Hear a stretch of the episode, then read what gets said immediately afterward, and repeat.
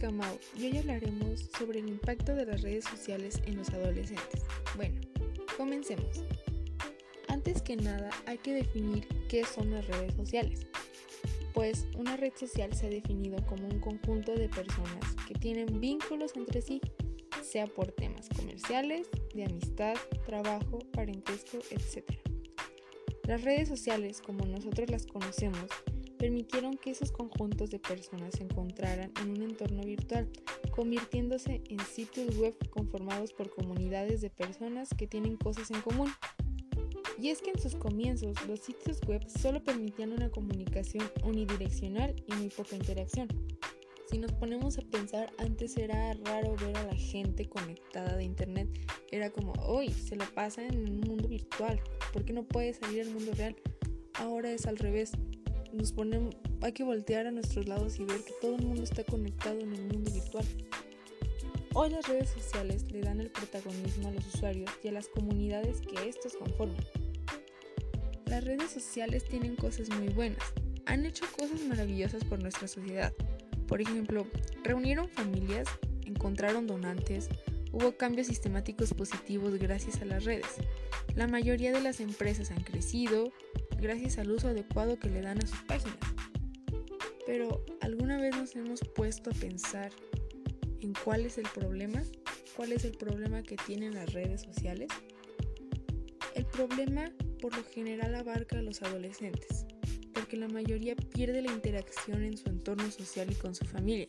Se hunden en una burbuja de tecnología. Es algo que no los permite salir al mundo real. Al estar en una red social, todos nos exponemos a que suframos de ciberbullying o suplante nuestra identidad, ya que damos información muy personal.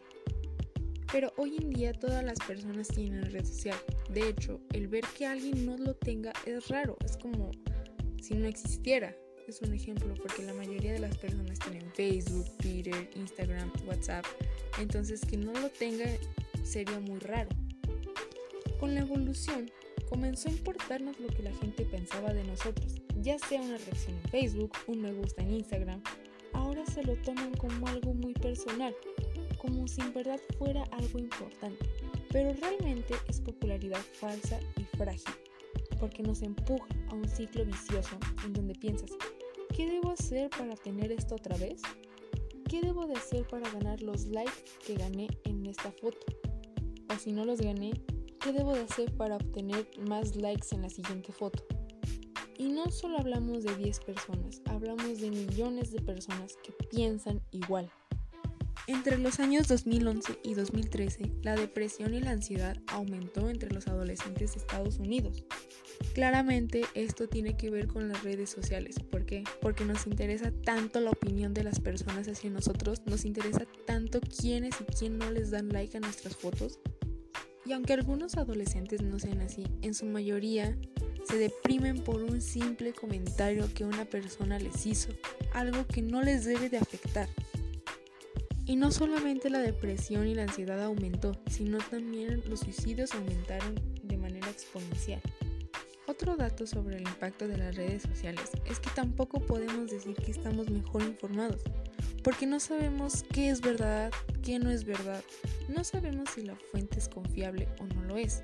Por ejemplo, el ex diseñador ético de Google, Tristan Harris, dijo que las noticias falsas se comparten seis veces más que las verdaderas. Seis veces más que las verdaderas. Y aquí nos preguntamos, ¿cómo es posible que las noticias falsas corran seis veces más rápido que las verdaderas? Es algo ilógico pues ya que un equipo de investigadores ha podido confirmar científicamente que las noticias falsas se extienden mucho más rápido que las verdaderas. Internet sin duda ha acelerado la velocidad a la que las historias pueden viajar por el mundo, tanto para las mentiras, la verdad y todo lo que está en el medio. El tiempo de viaje es mucho más rápido ahora, pero ¿cómo saber cuál supera a cuál? El estudio descubrió que los humanos, y no los bots, son los principales responsables de la difusión de la información engañosa. Los expertos del MIT analizaron 126.000 historias difundidas en Twitter en 2006 y 2017, con más de 4.5 millones de tweets de unos 3 millones de personas. El equipo utilizó evaluaciones de seis organizaciones independientes de verificación de datos para clasificar la verdad o la falsedad en estas historias, estimado que existen unos 48 millones de boots en Twitter y 60 millones en Facebook. La falsedad se difunde significativamente más lejos, más rápido, más profunda y más ampliamente que la verdad en todas las categorías de la información. Los efectos fueron más pronunciados para noticias políticas falsas que para noticias falsas sobre terrorismo, desastres naturales, ciencia, leyendas urbanas información financiera, aclaran los autores de la revista Ciencia porque sin que nos demos cuenta nos manipulan de nosotros no estamos conscientes de esto. Vamos a poner un ejemplo. Tú te metes a YouTube y este te recomendará algunos videos que claramente son de tu gusto. Pero, ¿cómo sabe qué es lo que te gusta? ¿Cómo sabe qué es lo que quieres ver? Sin que nos demos cuenta, ellos usan algoritmos para descifrar qué vamos a ver o vamos a hacer en 5 minutos.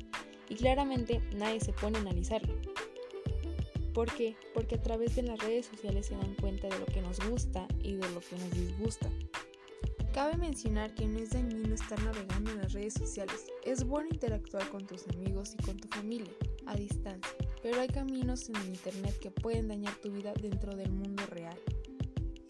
Pues bueno, eso fue todo de nuestra parte. Esperemos que les haya interesado mucho esta información y si es así, compártanla con sus amigos y con sus familiares. Muchas gracias por su atención.